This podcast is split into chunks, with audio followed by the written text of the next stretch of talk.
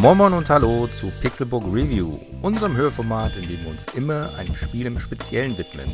Mal im lockeren Gespräch, mal kurz und auf den Punkt. Ich bin Sepp und ich versuche mich wieder an letztgenannten Konzept. Denn ich durfte mir noch vor Release Semblance anschauen. Cosmocover war so nett, uns einen Code für die Nintendo Switch zukommen zu lassen. Was ist Semblance eigentlich? Semblance ist einfach gesagt ein Plattformer. Laut Entwickler Niyamakop sogar der erste wahre Plattformer, denn Spieler können und müssen die Spielwelt und die Plattform selber formen. Das ist darum möglich, weil die 2D-Welt in Semblance aus Knete besteht. Das heißt, Wände und Böden und sogar der Spielcharakter Squish genannt besteht aus dem weichen Material und kann darum deformiert werden. Mit diesen Möglichkeiten gilt es Plattformrätsel zu lösen. Um beispielsweise auf eine höhere Ebene zu gelangen, können Kerben in eine Wand getrieben werden, um diese dann als Leiter zu benutzen.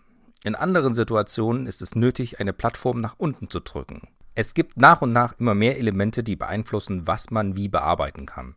So kommt Abwechslung in das recht ungewöhnliche Konzept.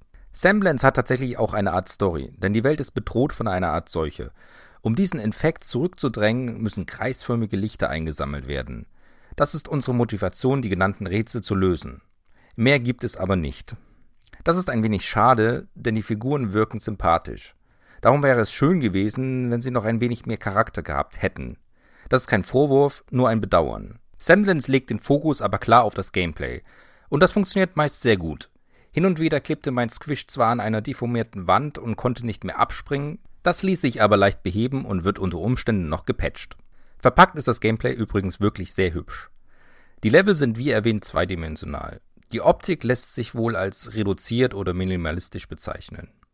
Die unterschiedlichen Welten haben jeweils andere Farbthemen, aber allen ist gemein, dass es recht wenige verschiedene, aber doch immer zueinander passende Farben sind. Ich hoffe, man versteht so ein bisschen, was ich meine.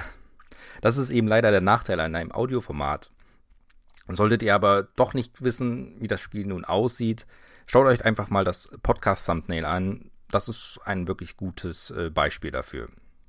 Untermalt wird übrigens alles mit angenehmer, stimmiger Musik. Und auch die Laute, welche Welt und Squish machen, passen immer. Alles in allem ist Semblance tatsächlich eher ein Rätselspiel und kein Plattformer, so wie man ihn sich vorstellt. Sicherlich geht es auch um das Springen von Plattform zu Plattform, aber das Lösen der Puzzle steht klar im Vordergrund.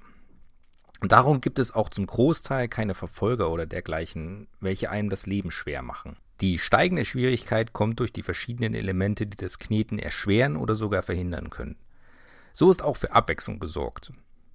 Dadurch, dass kaum Druck aufgebaut wird, ist das Spiel angenehm unhektisch und man kann sich ganz auf die Überwindung der Hindernisse konzentrieren.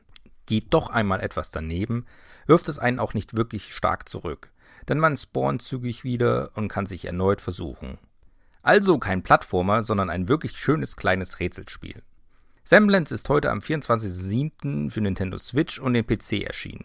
Ich habe mir das Spiel, wie gesagt, auf der Handheld-Konsole angeschaut und kann sagen, dass es sich für den kurzweiligen Zeitvertreib unterwegs wirklich gut eignet.